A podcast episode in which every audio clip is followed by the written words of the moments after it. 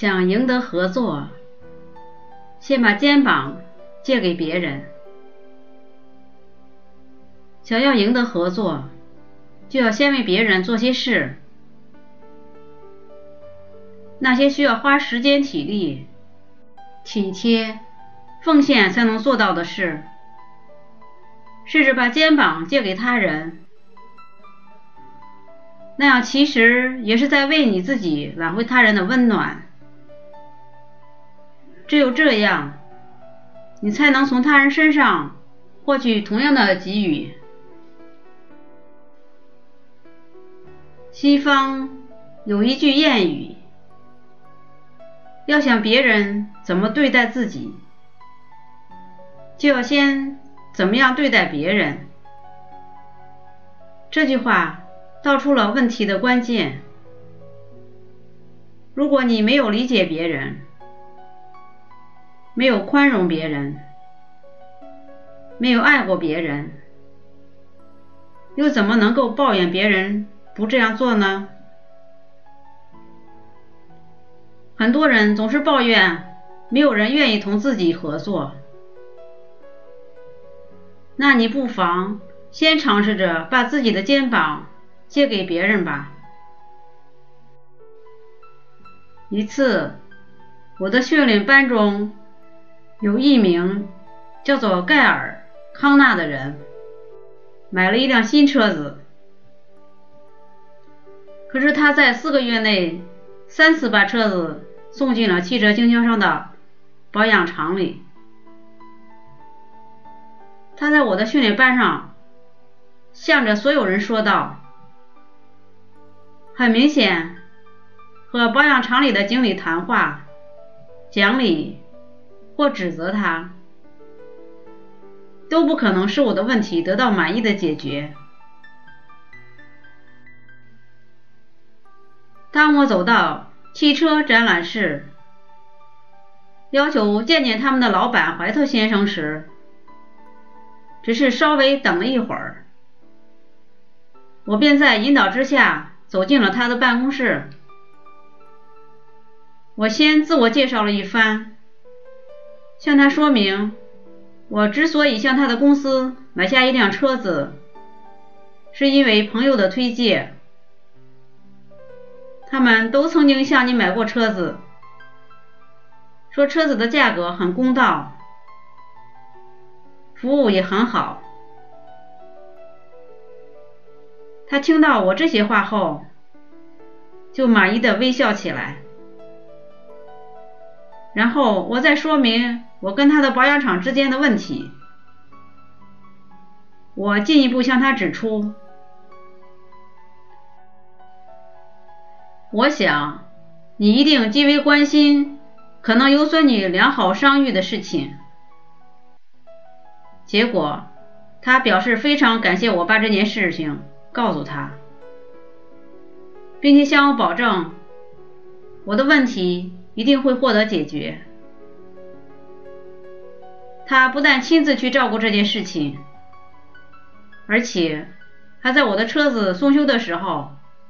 把他自己的车子借给我用。林肯曾说过一句话：“一滴蜜比一加仑胆汁能捕到更多的苍蝇。”其实，人也是如此。如果你要别人同意你的原则，就先使他相信你是他忠实的朋友。用一滴蜜赢得他的心，你就能使他走在理智的大道上了。认识到一滴蜜比一加仑胆汁更能捕到更多的苍蝇的人，日常行为中也会显示出温和友善的态度。其实，在与人交往的时候，尤其是在职场之中，最容易让人对你产生信任和感动的，往往并不是你那些倾囊相助的义举，相反，平时的小小帮助更能拉拢住别人，从而使自己在人际关系上、生意上变得畅通无阻。这些平时的小帮助看似不起眼，可是往往到了真正你过不了坎儿的时候，就在他人面前起到了四两拨千斤的作用了。因为此刻他们可能会帮助你度过工作中的难关，从而让你的工作能够更顺利、更快的完成。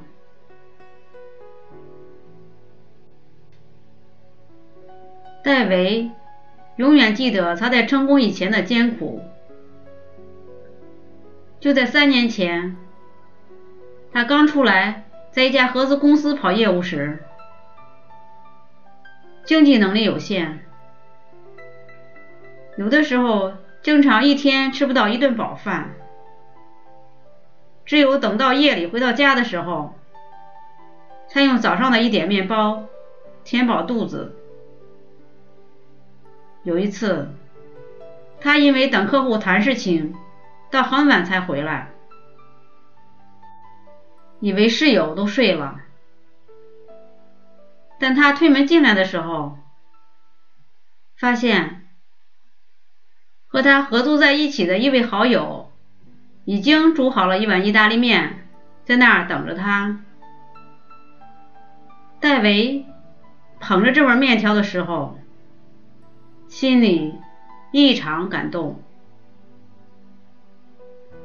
后来，戴维凭着自己的真才实学，终于出人头地，开了一家自己的公司，有了身份和地位。但他永远记得当初那位朋友给他煮的面条。戴维说。那一碗面条不仅仅是解决了温饱问题，更重要的是温暖了他的心扉，给了他勇气和力量。成功之后的戴维没忘朋友曾经的支持和帮助，现在他的那位朋友在戴维的公司任总经理。和戴维共同经营着事业。由此看来，有时候帮助他人、促成人员的形成，也是促进我们提高工作效率的一个客观方式。很多时候，只要你注意平常的人际交往，那么你会发现，我们在工作中很多事情。都将变得轻松起来。为人处事要注意恰到好处，在别人有困难的时候，给别人以帮助，是最得人心的举动了。如果你能在别人最需要你帮助的时候，出现在他面前，那么。你就成为了他的恩人了。什么时候你有了困难了，别人也会在重要的时候助你一臂之力。所以我们在帮助别人的时候，要找准时机，在别人最需要的时候给予帮助，这样才能赢得别人回报的资本。所以，当他人感觉到困倦之时，我们一定要学会适时的对别人施予帮助或援助，要做到恰到好处、关键及时，那么你就得到了他人的信任，尽管。这是一个利于我们在职场上行走的计谋，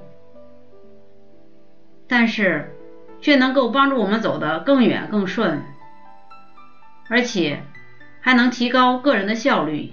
如果您喜欢我的节目，请在屏幕的右下方点赞或加以评论，并分享给你的朋友和家人。